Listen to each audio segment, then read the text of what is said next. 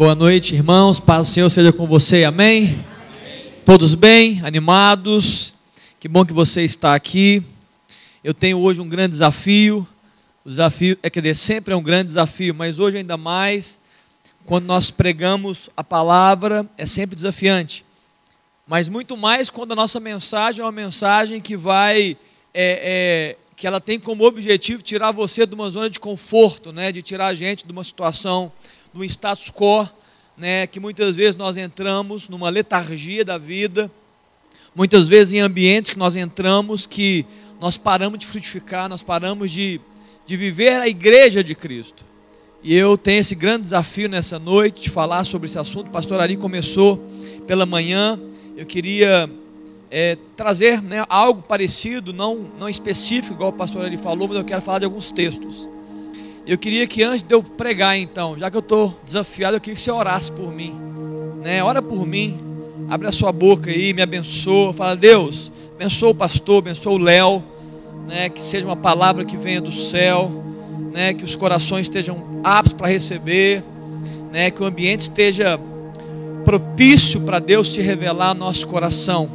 Abençoa mesmo, preciso. Preciso, oh Deus, obrigado, obrigado, obrigado pela sua oração. Queridos, eu, eu tenho, eu tenho entendido, se eu posso dizer assim, que muito mais do que o que se diz, muito mais do que está na, na letra da palavra, eu tenho entendido que nós precisamos de revelação do Pai, revelação de Deus.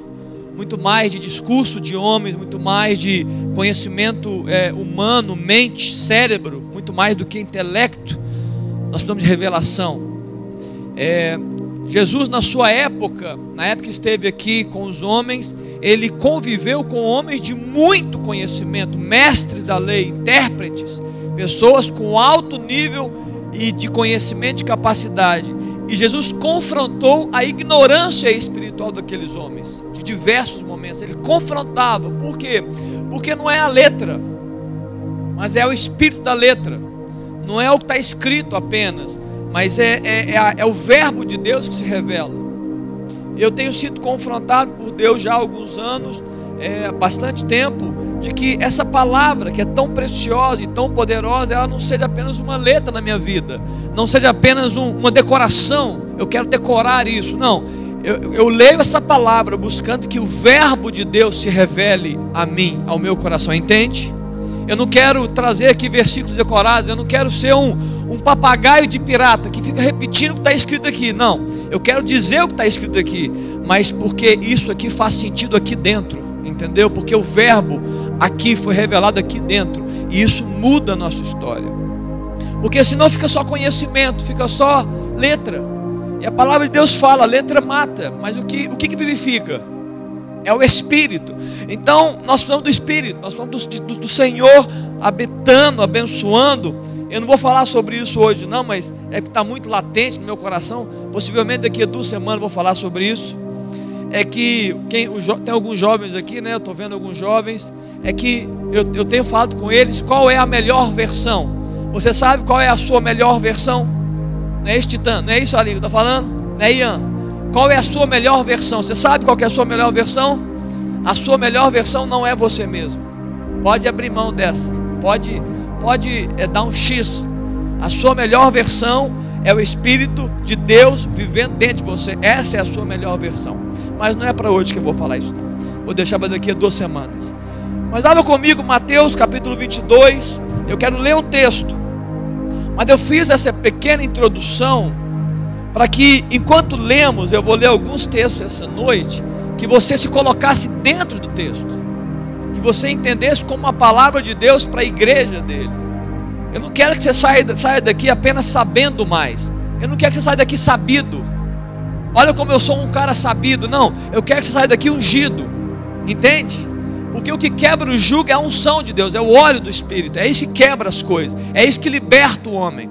É isso que nos tira da letargia, da, de uma vida é, sem sentido, ou, ou, uma vida sem prioridades corretas. É isso, é a unção, é a presença de Deus.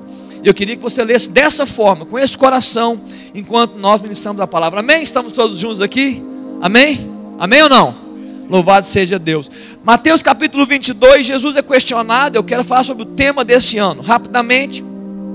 Ele é questionado por um intérprete da lei, experimentando no verso 35, ele fala assim, o 36: Mestre, qual é o grande mandamento na lei? E respondeu-lhe Jesus: Amarás o Senhor teu Deus de todo teu coração, de toda a tua alma e de todo teu entendimento. Este é o grande, grande primeiro mandamento. O segundo, semelhante a este, é: amarás o teu próximo como a ti mesmo. Destes dois mandamentos, olha que impressionante, dependem toda lei e os profetas. Eu já li esse texto diversas vezes, mas em algum momento eu li esse texto e o que me saltou aos olhos não foi o primeiro mandamento. O que me saltou aos olhos não foi o segundo mandamento.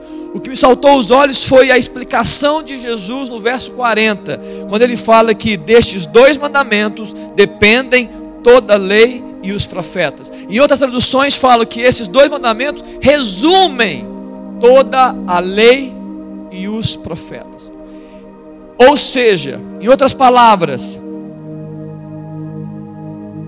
se houvesse 100% plenitude de primeiro e segundo mandamento, não seria necessário letra, porque nós viveríamos aquilo que Deus nos chamou para viver. Está entendendo?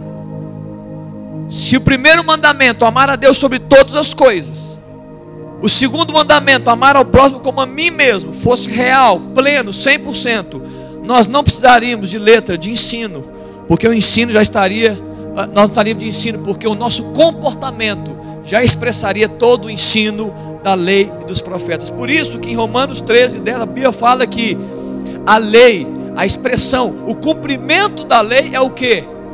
É o amor. Põe aí, Dani, porque o pessoal não, não, não repetiu, então é bom. É, Romanos 13, 10. O cumprimento da lei é o amor. O amor não faz mal ao próximo, portanto, o amor cumpre todas as exigências da lei de Deus. Ok? A minha tradução atualizada, revista atualizada, o cumprimento da lei é o amor. Você quer ser um cara obediente a Deus? Você quer ser um homem obediente a Deus? Você quer ser uma mulher obediente a Deus?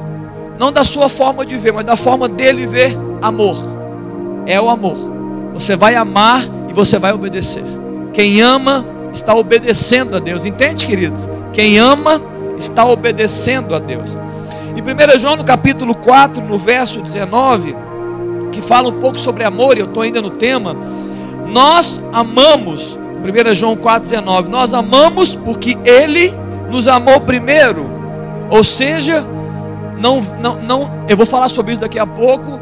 Não ache que você tem amor dentro de você sem Deus. Não tem. Nós amamos porque Ele nos amou primeiro. Precisa vir amor de Deus para o nosso coração. E aí ele diz: se alguém disser amo a Deus e odiar a seu irmão, é mentiroso, pois aquele que não ama a seu irmão, a quem vê, não pode amar a Deus a quem não vê. Queridos, o grande sinal da, da sua conexão com Deus, o grande sinal da sua conexão com Deus, é como você se manifesta, é como você se comporta com as pessoas. Sim? Sim ou não? Você quer um sinal de um homem que está cheio de Deus? Avalie o comportamento dele com as pessoas. Avalie o, o, como é que o marido trata a esposa, como é que a esposa trata o marido, como os pais tratam os filhos, como é o relacionamento entre irmãos. É isso. Essa é a verdadeira expressão do seu amor, que é o amor que veio de Deus. Ou seja, eu tenho falado muito isso. Né? A cruz representa uma parte vertical e uma parte horizontal, não é assim? A parte vertical é a nossa conexão com Deus, a parte horizontal é a nossa conexão com os homens. O amor de Deus se expressa verticalmente e horizontalmente.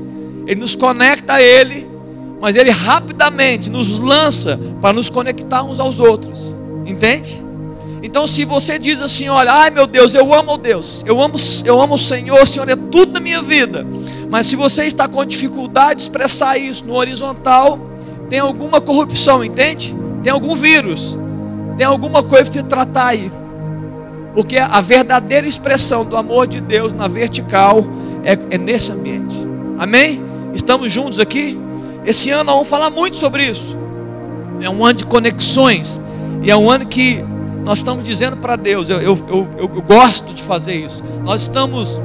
Tudo começa com, com Deus. Claro que é Ele que está colocando nossos corações de desejo. É claro, tudo começa com Deus e tudo termina com Ele. Mas o que nós estamos dizendo, nós estamos reagindo à revelação de Deus, entende?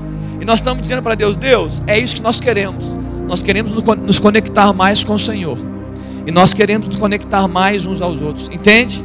Nós estamos mandando um recado para o céu, não é isso, pastor Ari? Nós estamos mandando um recado para Deus. Deus aqui, olha, pode saber, esse ano nós vamos orar por isso, nós vamos pregar isso, nós vamos buscar isso. Nós estamos dizendo, Deus, nos conecta, nos dá experiências novas com o Senhor, nos dá experiências novas de unção, de graça, de poder, de ousadia, e nos dá experiências novas com nossos irmãos, juntos, para a gente poder viver aquilo que o Senhor nos deu. E muito bem, Falei de amor e eu quero agora apresentar algo que é super necessário. Eu chamo, eu, eu coloquei como um derivativo do amor, como uma das expressões do amor, porque é o próprio amor, que é algo que nós precisamos para que a gente seja é, abençoadores neste nível horizontal.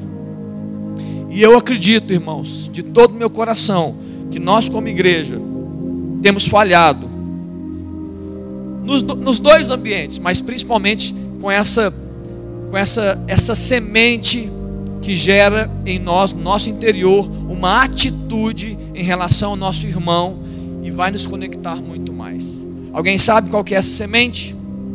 Muito bem. Claro que não falei ainda. Essa semente chama-se compaixão.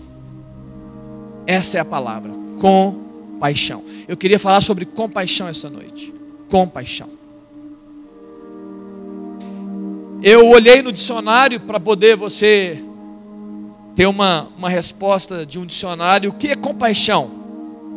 Compaixão é um sentimento piedoso, eu acho que aí você sabia, de simpatia para com a tragédia pessoal de outra pessoa. Eu, eu acho que até você sabia. Agora tem uma coisa a mais: ela vem acompanhada do desejo de minorá-la de diminuir a sensação de tragédia na vida da outra pessoa. É uma participação espiritual na infelicidade alheia que suscita um impulso altruísta de ternura para com o sofredor. OK? Então a compaixão, ela não é apenas passiva, ela é passiva e ativa. O que significa passiva? É aquela sensação de dor que você sente junto. Alguém te fala alguma coisa, você, você recebe notícias, e isso machuca você, isso te traz dor também, mas ela é ativa, ela não fica só no sentimento, ela vai atrás da, do sofredor, entende, igreja? Ela vai atrás da pessoa e fala assim: Eu preciso fazer algo, eu preciso ajudar, eu preciso me levantar, eu preciso movimentar para poder abençoar e para poder ajudar essa pessoa. Isso é compaixão.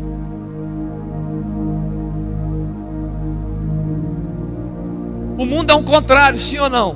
O mundo, cada dia que passa, ele está dizendo: olha, olhe somente para você. É, a, a, geração mais jovem agora, ela aprendeu é, e ela tem um espelho, ela tem um espelho na mão. Antigamente a gente tinha espelho no armário, não é a geração mais velha, não tinha na mão. Então essa geração hoje fica olhando para si próprio o dia inteiro. E bate foto comendo, e bate foto dormindo, e bate foto na praia não é? Não é geração, não é turma. É o tempo todo batendo foto. Eu estou o tempo todo vendo a mim mesmo. Esse é o ensino. Esse é um dos problemas da tecnologia. É o tempo todo. Olha como é que eu sou bonito. Olha como é que eu sou esperto. Olha, olha o carro que eu comprei. Olha a viagem que eu fiz. É um mundo que está nos ensinando a centrar a nossa vida em nós mesmos. E isso não vai nos fazer ser a melhor versão de nós mesmos. Mas Jesus ensina, ele, ele foi questionado, em outro texto, de Lucas capítulo 10, ele é questionado sobre o mandamento, e ele responde sobre o mandamento, e ele conta uma história muito conhecida que você conhece, é a história do bom samaritano. E essa história conta, você já sabe disso, eu não quero demorar muito nessa história. Conta que havia um homem que descia de Jerusalém a Jericó, ele estava pelo caminho, e chegaram salteadores, bateram nele, roubaram ele, fizeram mal àquele homem. E Jesus ele poderia contar essa história e utilizar tantos personagens, mas ele vai, ele vai no âmago da questão. Ele escolhe personagens que vão trazer é, é, surpresa para quem está ouvindo. Ele chega e fala assim: tem um personagem, é um sacerdote. O sacerdote está no mesmo caminho, e ele vê o homem caído no chão. Sabe o que o sacerdote faz? Continua o seu caminho. E ele não para por aí. Jesus ele quer intensificar. Ele fala: vem um levita, uma, uma tribo, uma família, alguém escolhido, alguém ali que tem sangue na veia, alguém que está servindo no templo. Ele também está andando pelo caminho. Ele olha para aquele que está machucado, aflito e, e, e roubado. E sabe o que acontece com o levita? Ele segue o seu caminho. E aí Jesus fala assim: Não, mas agora eu vou dizer uma terceira personagem. Ele podia usar muita gente. Sabe quem que ele usa? Ele usa o samaritano. Justamente um povo desprezado pelos judeus. Um povo que é como se é, é, ele foi misturado, ele foi contaminado. É, é, é como um povo vira-lata, é um cachorro vira-lata, entende? Que, que as raças se misturaram. Essa era a visão do povo judeu, o povo samaritano, alguém de menor valor. E ele fala que o bom samaritano chegou e acolhe aquele homem. E é interessante, daqui a pouco eu falo, é que Jesus estava dizendo dele mesmo. Mas antes de falar do bom samaritano, Jesus estava dizendo: olha, não é lei, não é conhecimento, não é religião, não é posição na igreja Nada disso vai nos movimentar por compaixão, nada disso. O que vai nos movimentar por compaixão é a presença de Deus, é o coração, é, é quando nós sentimos o coração de Deus. É quando a compaixão dele pelo perdido se torna a minha compaixão, quando a minha conexão com o Pai é tão forte, é tão forte, que eu vou naturalmente expressar. É um fruto que se expressa, não é uma religião, não é algo que eu preciso forçar para fazer, é o coração de Deus se expressando na minha vida para que eu tenha compaixão. Mas olha que especial, quando eu disse, Jesus estava falando dele mesmo. Porque quando ele fala do bom samaritano, ele fala que aquele samaritano ele chega, ele para o seu caminho, ele para a sua trajetória. E no verso 33 fala assim: olha, certo samaritano que seguiu o seu caminho, e eu sei que que você está cheio de caminhos para seguir também, passou-lhe perto e vendo, compadeceu-se dele, compaixão, sentiu a dor daquele homem. E chegando-se, passou nos ferimentos duas coisas que me remetem ao Senhor: passou nele óleo e vinho, óleo, o Espírito Santo, vinho ao sangue. Nessa analogia, é Jesus dizendo: Eu vou perdoar os seus pecados eu vou encher você com o meu espírito. Essa é a analogia. Mas é, olha que legal que esse homem faz, esse bom samaritano, que a analogia é Cristo. Ele chega, ele pega esse homem e leva para onde que ele leva? Alguém sabe para onde que ele leva? Ele leva para hospedaria, não é? Sabe o que é a hospedaria? É a igreja. Ele chega e fala assim: Olha, está aqui o aflito. Eu quero perdoar o aflito. Eu quero salvar o aflito. Eu, eu quero, eu quero eu quero morar no aflito. Eu quero curar o aflito. E ele traz para a igreja. E ele chega para o hospedeiro e fala assim: Ei, cuida dele para mim. Ele está dizendo para a igreja: Igreja, cuida dos que precisam para mim. E ele fala assim: Mas vocês não vão ter dificuldade, não. Eu vou deixar vocês recursos. Ele deixou dinheiro. Olha, você tem recursos. Eu vou dar recursos para você, igreja.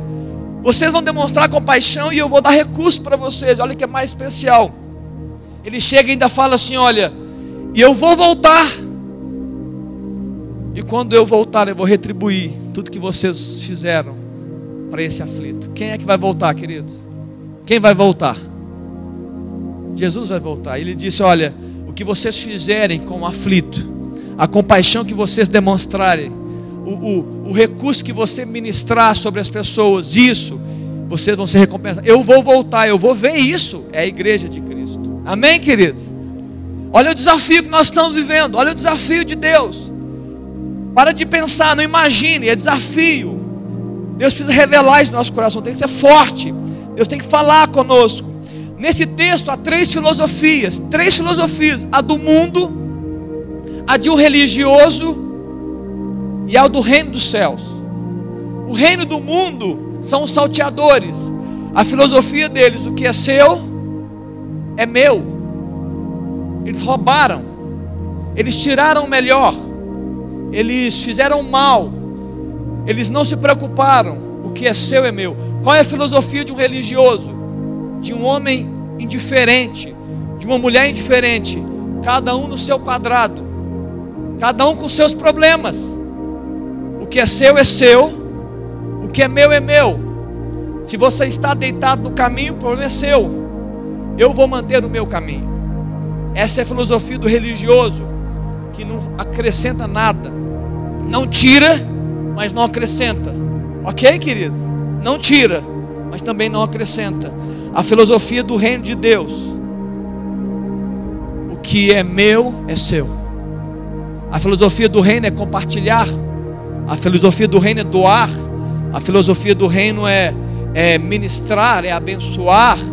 O que eu recebi do céu, eu também entreguei. Entende? A filosofia do céu é o que eu tenho, é seu. Nós vamos juntos. E eu sei que muitas vezes você só pensa em dinheiro, né? A gente só tem uma mentalidade de dinheiro. Olha, mas tem muito sem vergonha. Eu estou falando de dinheiro só não, queridos. Eu estou falando do seu tempo, da sua agenda, do seu sorriso, do seu dom, da sua alegria de viver, da sua experiência de vida, da sua sabedoria. Você não pode ficar isso só para você. Eu tenho aprendido que tudo o que eu vivo não é para mim. Para não ser muito pesado, a maior, a maior parte das coisas que eu vivo não é só para mim. A maior parte das coisas que eu aprendo não é só para mim. Tudo vem para mim, mas eu preciso liberar. Por quê? Porque o crente no Senhor Jesus não é uma represa, você é um rio. Diga a pessoa do seu lado enquanto eu abro o texto. Fala assim: você não é uma represa, você é um rio. Diga a pessoa do outro lado: você não é uma represa, você é um rio.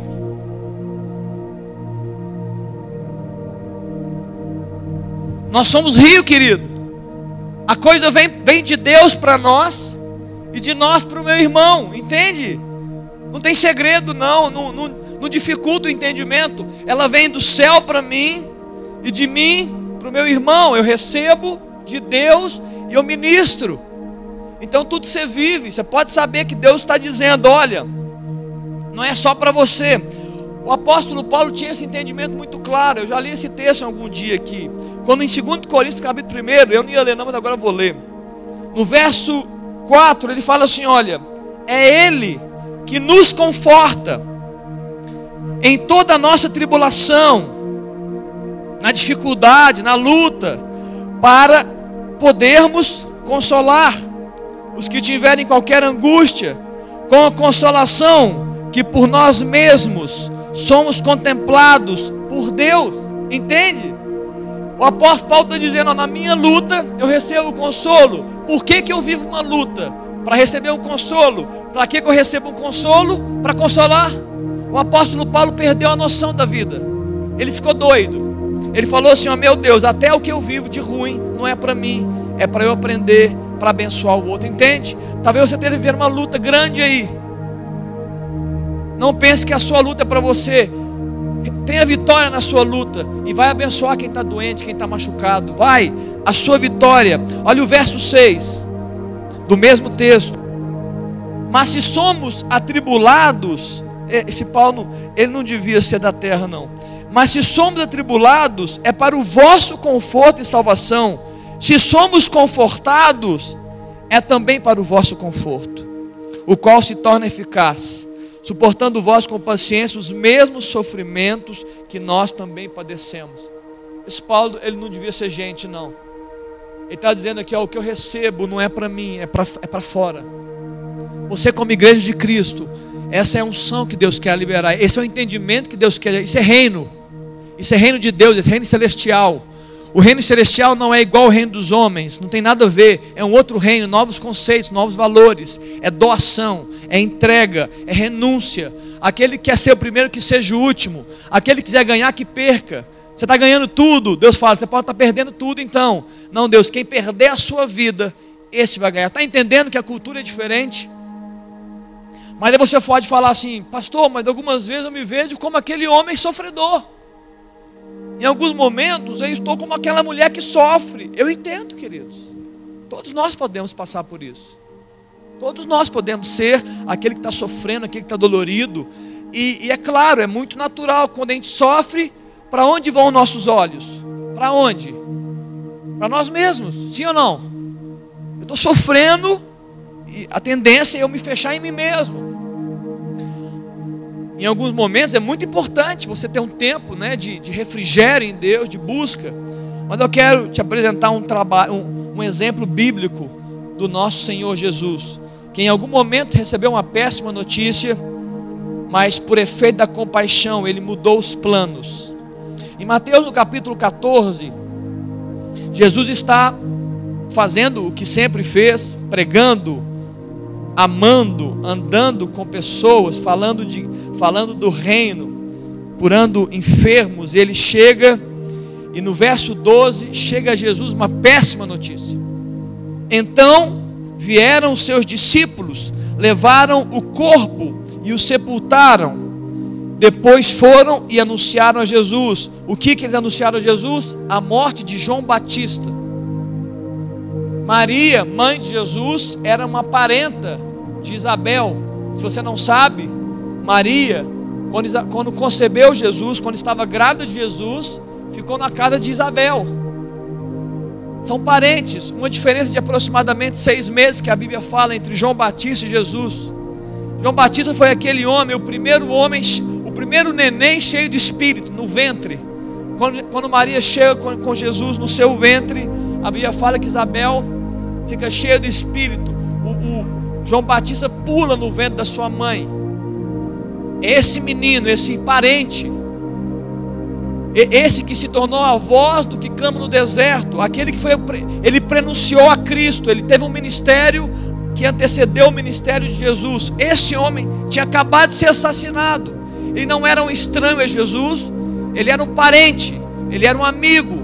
Ele batizou Jesus. Quando Jesus recebe essa história, olha qual foi a reação de Jesus. Jesus, ouvindo isto, retirou-se dali num barco para um lugar deserto, à parte. Sabendo as multidões vieram da cidade seguindo por terra. O que Jesus queria? Ele queria viver o luto.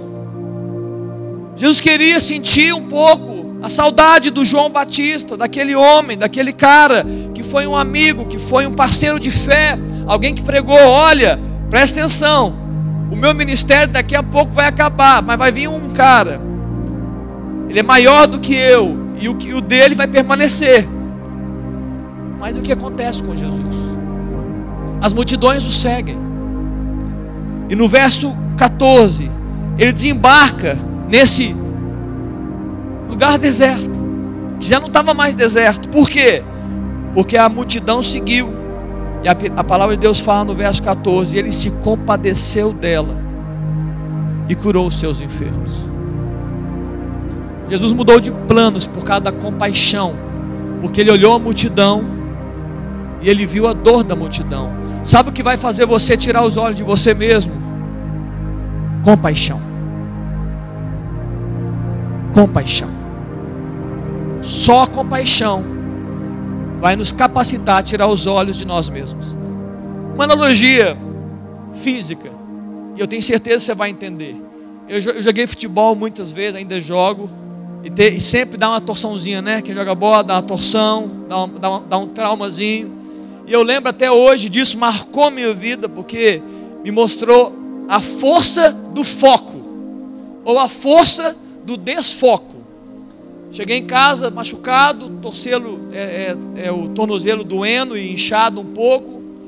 E aí eu passei gelol e, e, gelo, não sei, eu fiz alguma coisa e fui trabalhar outro dia. Então eu senti a dor durante a noite toda, né? Senti aquele pé inchado e dolorido, mas não impedindo de ir trabalhar.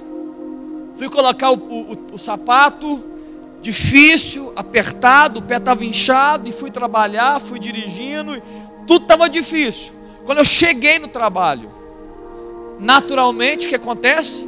Eu sou forçado a tirar o foco do quê? Do meu tornozelo, do meu pé, ué. Eu tenho tarefas a realizar. Eu tenho, eu tenho reuniões a fazer. O meu trabalho antigo. E ali, quando é para tarde, eu me dou conta. Eu me dei conta à tarde que eu tinha torcido meu pé, porque eu parei e falei, gente, cadê aquela dor? O simples fato de eu ter desfocado a minha mente da minha dor, eu esqueci dela. E ela não me afligiu tanto. Está entendendo o que eu estou querendo dizer aqui? Eu esqueci dela. Eu não dei ouvidos a ela. O meu pé continuava inchado, mas eu tinha esquecido. Aí o que acontece? Cheguei em casa, chora de novo, aí gelo de novo e tal, porque você lembra dela. O que acontece com Jesus?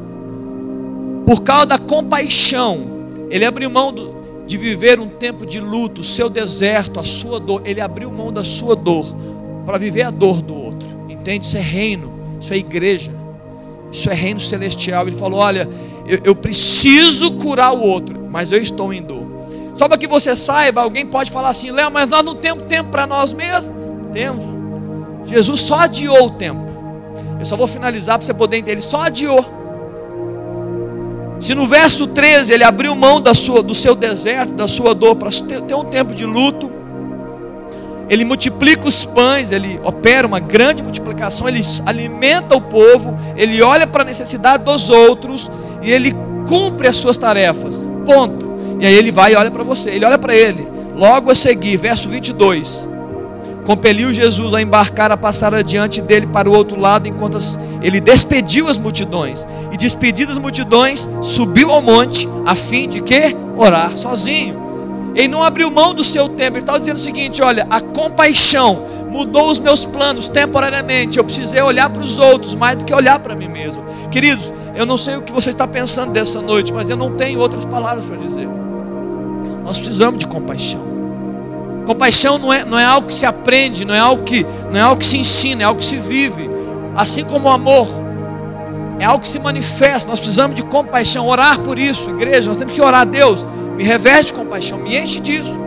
Se a palavra de Deus fala, eu li no começo, que toda a lei e os profetas se resumem em dois mandamentos, todos os dias da sua vida. Você deve acordar e deve orar assim: Deus, aumenta o amor de mim para com o Senhor e de mim para com meus irmãos. E o que tiver que acontecer para que esse amor seja pleno, aconteça. Porque você só vai amar o seu irmão se você se amar. Não é isso mesmo? Eu vou amar o meu próximo como a mim mesmo. Então Deus tem que quebrar a sua baixa autoestima? Tem. Deus tem que tirar de você os orgulhos? Tem. Deus tem que quebrar isso tudo. Deus tem que quebrar os seus traumas, sua, o seu espírito de miséria, as suas, as suas, os seus ensinos do mundo mas você vai orar a Deus, você não precisa orar nem por isso, Deus, aumenta o amor. O que tiver que quebrar, você quebra tudo. Pode, vai, vai quebrando. Eu queria terminar com um texto próximo desse texto. Eu queria que a gente orasse por isso. Nós vamos ceiar, ceia do Senhor. E esse texto corrobora um pouco com o que o pastor Ari falou essa manhã. Mateus capítulo 9, verso 35 fala que Jesus percorria as cidades, os povoados, ele ensinava nas sinagogas, ele pregava o evangelho do reino, ele curava toda sorte de doenças, enfermidades, mas ele viu as multidões, ele viu, umas, ele viu as multidões. E ele se compadeceu delas, porque estavam aflitas, porque estavam exaltas, exaustas, eles, elas eram como ovelhas que não tem pastor, elas estavam confusas, elas estavam desnorteadas. E ele chega para os seus discípulos e fala assim: Olha, a seara é muito grande. Eu estava dizendo: Olha, eu estou fazendo o meu melhor aqui. Eu estou fazendo o meu melhor aqui, mas eu preciso de ajuda. É isso que ele está falando. Eu estou fazendo o meu melhor, mas eu preciso de ajuda. Ele fala: Rogai ao Senhor da seara que mande novos trabalhadores. Ou seja, rogai ao Senhor da seara que levante novos homens e mulheres cheios de quê? De compaixão. Rogai ao Senhor da seara que levante novos homens e mulheres cheios de quê? De compaixão. Então é isso que nós vamos fazer durante esse ano. Deus nos dá compaixão. Acrescenta compaixão. Vamos abrir mão das paixões, mas vamos ser cheios de compaixões. Amém ou não? Amém? Vamos abrir mão das paixões do mundo, mas vamos ser cheios das compaixões. Eu tenho um projeto, eu já compartilhei com alguns jovens. É, nós estaremos no acampamento no carnaval, né? Você vai, Stephanie? Ai, que pena. Mas nós estaremos no carnaval ali, mas eu estou sendo sincero para vocês. Um dia Deus vai dar isso, viu, Wilka? Viu, Yasmin? Viu, Ian? Gabriel? Né, quem está aqui de jovem? Um dia Deus vai dar isso. Eu quero, eu, eu tenho orado por isso. Lucas, e Lucas? Que eu acho que a nossa atitude como igreja é estar no carnaval. Ô Brenda, você também está aí, né? Estou te convidando para ir no carnaval com a gente, tá, Brenda? Eu acho que o nosso, a nossa atitude como igreja é estar lá no carnaval. Aí alguém vai dizer assim, Léo, vocês vão dançar o carnaval? Não, relaxa, querido. Eu não detesto isso. Mas a minha, a minha vontade não é estar no meio da confusão, não. A minha vontade é estar na periferia, só olhando os aflitos. Quantas pessoas chorando, quantas, quantas, é, quanto abrir de olhos, quantos traumas, quantos foras, quanta droga, quanta bebida, quanta ressaca. Naquele momento a gente poder, como igreja, falar assim: olha, tem algo melhor do que isso. Tem uma água que é, que é viva, que pode matar a sua sede, que pode mudar a sua história. Tem algo que pode. Tem uma festa. Eu estava pregando ontem para os jovens. E ele estava lá no, quando, quando Deus quis libertar o povo do Egito, ele falou assim: Olha, eu quero que o povo faça festa para mim. Então dizer, olha, essa não, essa não é a melhor festa que você pode fazer, tem uma festa melhor ainda. Queridos, que Deus nos dê essa graça como igreja para um dia a gente se, se, se, estar tão forte, tão apto, para a gente poder cumprir o que a palavra de Deus fala, onde as portas do inferno não prevalecem contra a igreja, quando nós vamos atrás dos aflitos, entendeu? Nós não vamos criticar os aflitos, quem critica, o religioso critica o que está errado. Olha, o pessoal está se perdendo, hein? Olha, o pessoal está no carnaval, hein? Queridos, isso não é papel da igreja. O acusador já os acusa de dia e de noite. O papel da igreja é ir bater na porta do inferno e dizer: onde estão os aflitos? Onde estão os oprimidos? Onde estão aqueles que não têm vida em si mesmo? Onde estão aqueles que precisam de graça, de favor, de misericórdia? Nós vamos abençoar. Aí você pode falar assim, Léo, mas tem muito soberbo. Queridos, os soberbos, deixa os soberbos com os soberbos. Na hora certa, o soberbo se torna humilde, se humilha. E nessa hora, nós estaremos lá dizendo: Ei, você quer Jesus? Você quer mudar a sua história? Pronto. Nós temos uma palavra, nós temos um coração, nós temos uma compaixão para ministrar. Vamos orar, queridos. Feche seus olhos aí. Recebe no seu espírito essa palavra, que seja uma semeadura, uma semeadura viva. Ora, ora a Deus, fala a Deus, vai orando, clama a Deus que não seja apenas um discurso de uma noite, uma palestra de um domingo qualquer, não seja não, que seja uma palavra que veio do trono para poder mexer com a minha estrutura, me tirar de uma estrutura, o status quo e me fazer ser uma nova criatura. Ora, Fala, Deus, me dá compaixão. Ora ora igreja. Senhor, me dá compaixão pelos perdidos, compaixão pelo meu irmão da igreja, pelo aquele que está do meu lado, aquele que está sofrendo.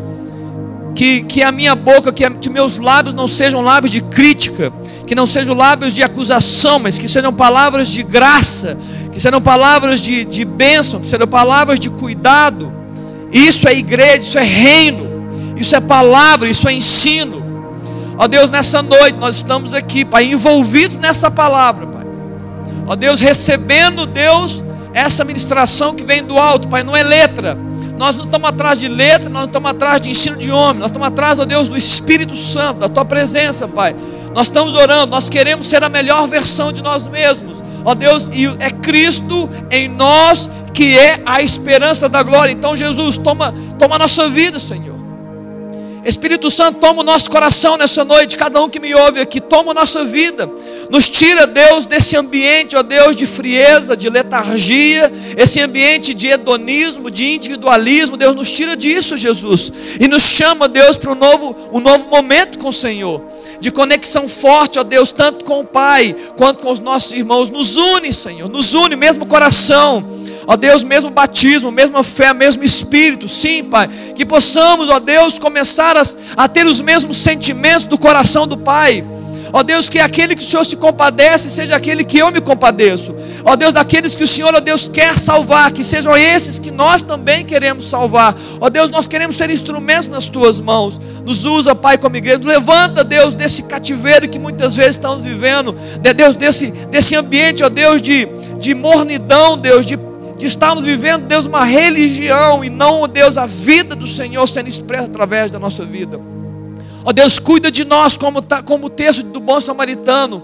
Ó Deus, nos dá os recursos, Pai nos capacita para sermos os hospedeiros dos aflitos, os hospedeiros, ó Deus, daqueles que estão, ó Deus, confusos, desnorteados. Sim, Deus, nos capacita como igreja. Ó Deus, nos dá um ano de muita capacidade, muita graça, muita unção, para a gente poder, Deus, abrir as portas, Deus, do nosso coração, das nossas casas, ó Deus, de, de, inclusive desta própria igreja, para receber aflitos, receber os oprimidos, ó Deus, e apregoar o ano aceitável do Senhor Jesus. Faz isso, Pai, para a glória do Senhor. Amém, querido? Você pode dar uma salva de palmas para Jesus, só de, só de gratidão a Deus, só de louvor a Deus, amém? Louvado seja Deus. Tiago, nós temos agora uma ceia para ministrar, para Tiagão, a turma do louvor. E é interessante, eu falei sobre o mesmo coração do Pai. E a ceia do Senhor, entre tantas coisas que nós fazemos, é a gente renovar a nossa aliança, porque o sangue de Jesus é o sangue da nova aliança. Então, quando nós estamos ceando ao Senhor, uma das coisas, além de trazer a memória, nós estamos dizendo: Jesus, nós queremos aliança. Com quem você tem uma aliança? Qual é a pessoa? Você que é marido, qual é a aliança mais forte que você tem? Quem que é marido? Qual é a aliança mais forte que você tem, marido?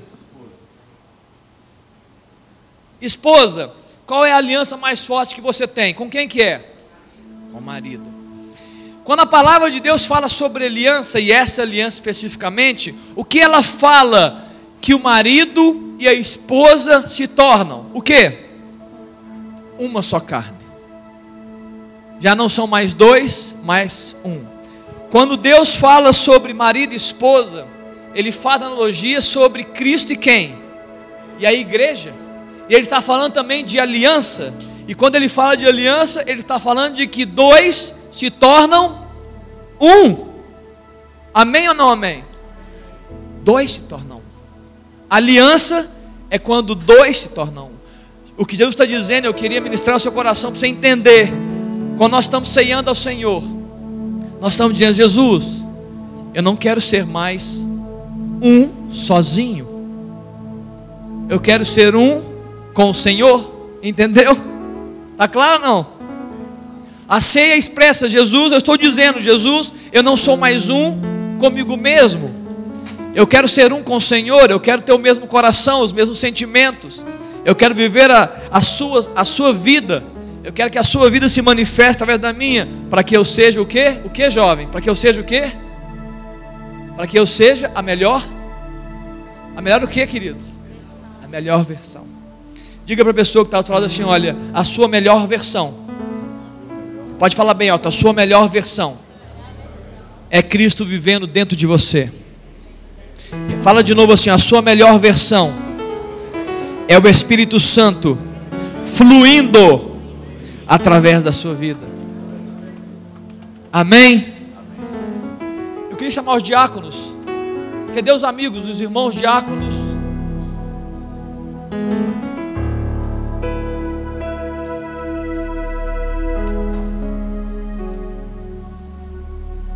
Queridos, quem pode ceiar a ceia do Senhor? Aquele que entregou a vida a Jesus Cristo. Se você entregou a sua vida para Jesus Cristo, você tem uma aliança com o Senhor, você está apto para ceiar a ceia do Senhor. E eu quero fazer uma pergunta aqui agora, bem ousada. Tem alguém aqui que entrou essa noite e ainda não entregou a sua vida para Jesus Cristo e quer fazer isso agora? Levanta sua mão. Tem alguém que veio aqui essa noite e falou: Olha, eu nunca entreguei a minha vida para Jesus. Eu não me sinto um homem, eu não me sinto uma mulher que tem aliança com Deus e quer fazer essa noite. Alguém? Tem alguém aqui essa noite que quer fazer essa oração? Estou te dando essa, essa permissão para que você possa ceiar livremente a ceia do Senhor. Tem alguém aqui? Eu não sei porque eu estou fazendo essa pergunta. Eu não vim preparado para esse apelo. Tem alguém? Eu nunca entreguei, eu nunca fiz uma oração de confissão, de apelo, eu nunca disse, Jesus, entra na minha vida, seja o meu Senhor. Eu quero ter uma aliança. Alguém? Tem uma química aí dentro de você? Quem é você? Quem é você, querido? Quem é você, querida, que tem dúvida da sua salvação? Que não tem certeza que Jesus tem uma aliança com você? Quem é essa pessoa que, tem, que não tem certeza? Tem alguém aqui que não tem dúvida da sua salvação? Tem alguém que veio aqui essa noite que tem dúvida da sua salvação? Que não tem certeza se Jesus voltar, ele sobe com ele? Quem é essa pessoa? Louvado seja Deus, querido. Se você, moço, se você, mulher, se você, homem, se você quiser depois vir aqui e a gente ora por você. Talvez você está se sentindo exposto aqui, não. Não é para você se sentir exposto, é para você ser salvo por Jesus Cristo. Queridos, enquanto nós cantamos uma canção, diáconos fiquem livres para distribuir os elementos.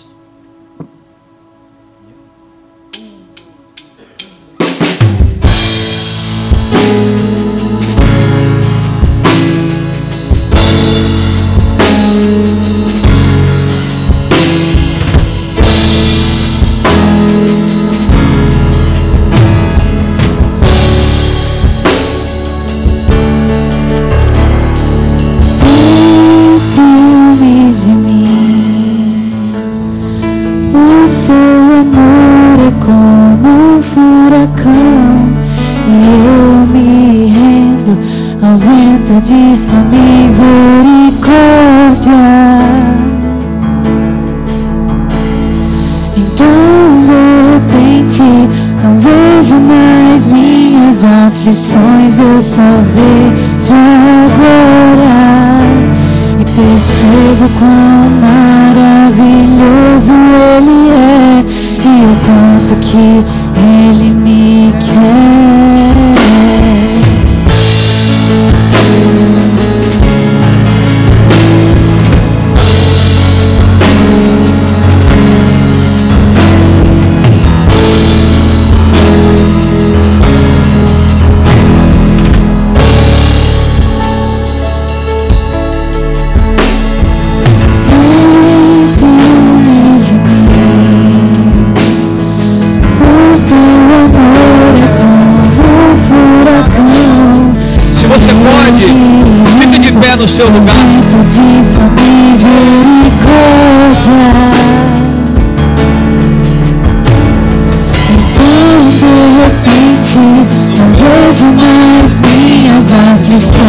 Isso é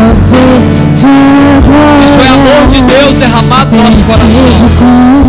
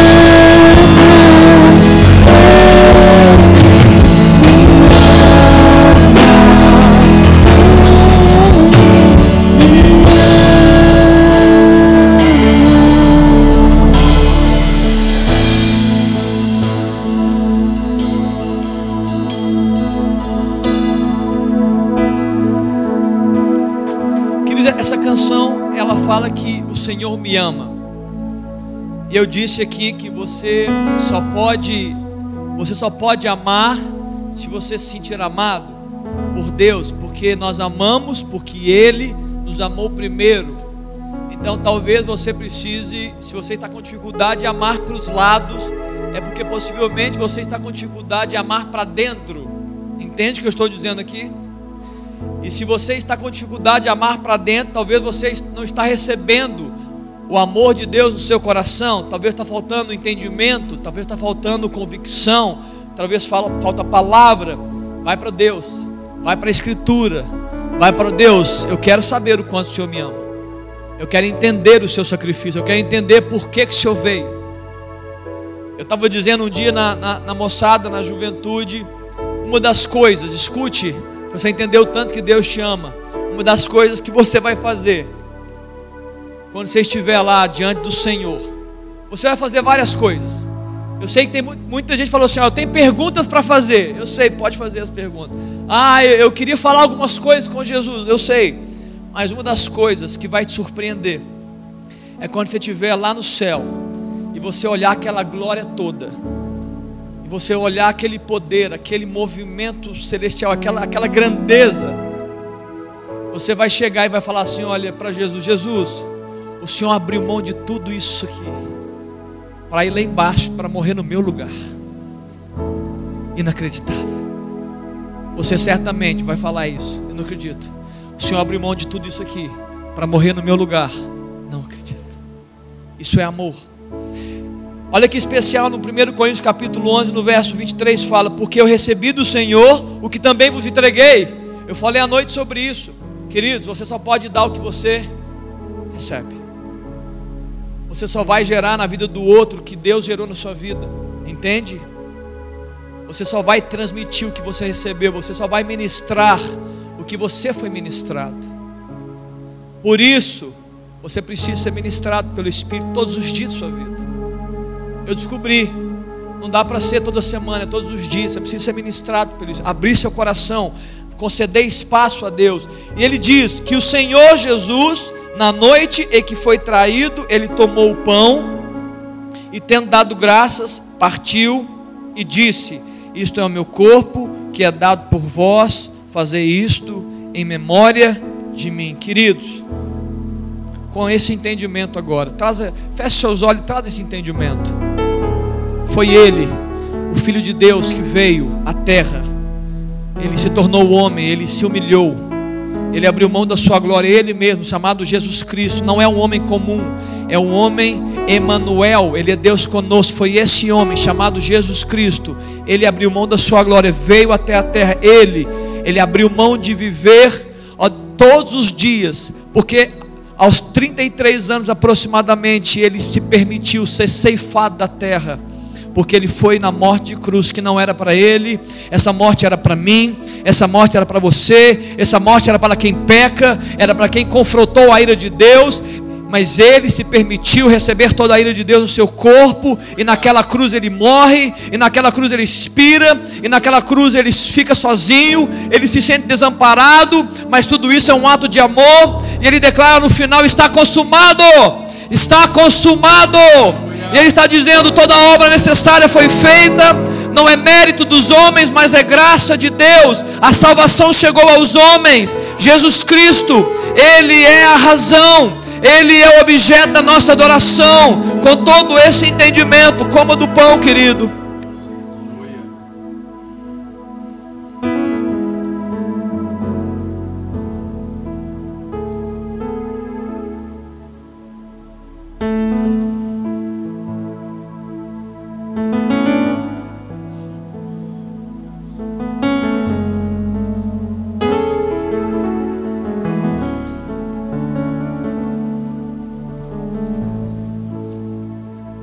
Semelhante modo,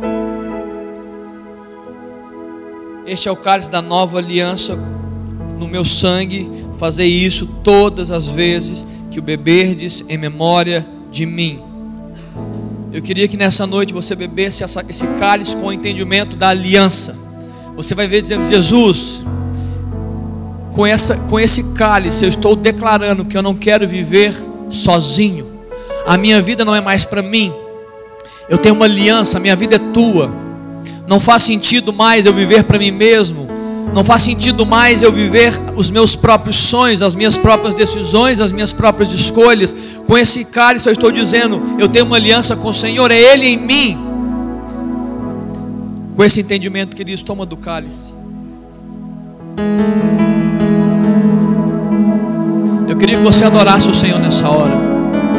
Abre a sua boca, seja grato a Deus. Louva ao Senhor nessa noite. Ah, meu Deus. Querido, você não fez nada, você não fez nada. Você não fez nada. É graça. Foi ele que fez por nós. Foi ele que veio e ele que fez por nós. Seja grato, queridos. Não é o que nós fazemos, não é o que nós deixamos de fazer, mas o que ele fez e ele continua fazendo. Isso é graça. Isso é amor. Isso é perdão, isso é compaixão. Ora, se Deus quer essa compaixão me atinja nessa noite e mude a minha vida e mude a minha sorte. Que esse amor me atinja nessa noite, muda a minha vida e muda a minha sorte. Que eu não ande mais pelos meus próprios caminhos. Que eu não olhe para o que eu não que eu não perca de vista aqueles que estão precisando. Porque o teu amor me enche e do teu amor eu transmito aos outros. Sim, Jesus. Ah, meu Deus. Ah, meu Deus, nos dá o teu Espírito Santo, Pai. Nos dá esse fluir, essa vida, essa graça, essa glória. Precisamos do Senhor, ó Deus. Nos transforma, Deus, na nossa melhor versão, Jesus. Nos transforma, Deus, dia a dia na nossa melhor versão, Espírito Santo. Estamos abertos ao Senhor. Estamos, ó Deus, abertos a essa aliança, estamos clamando por isso nessa noite. Nos transforme na melhor versão. Sim, Jesus. Aleluia. Louvado seja o nome de Jesus. Amém. Você pode dar uma linda salva de palmas para Jesus mais uma vez. Aleluia. Louvado seja Deus.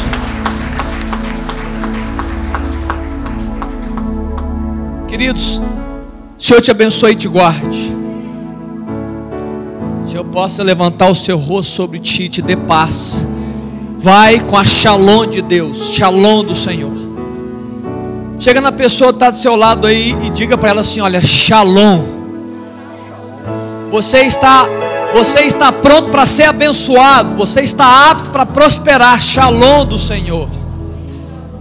Louvado seja o nome de Jesus, queridos. Vá em paz, Senhor te abençoe um abraço, dê pelo menos um abraço em três, quatro pessoas. Nós somos sua herança e Ele é o nosso galardão.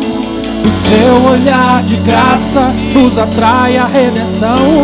Se a graça é o oceano, estamos afogando.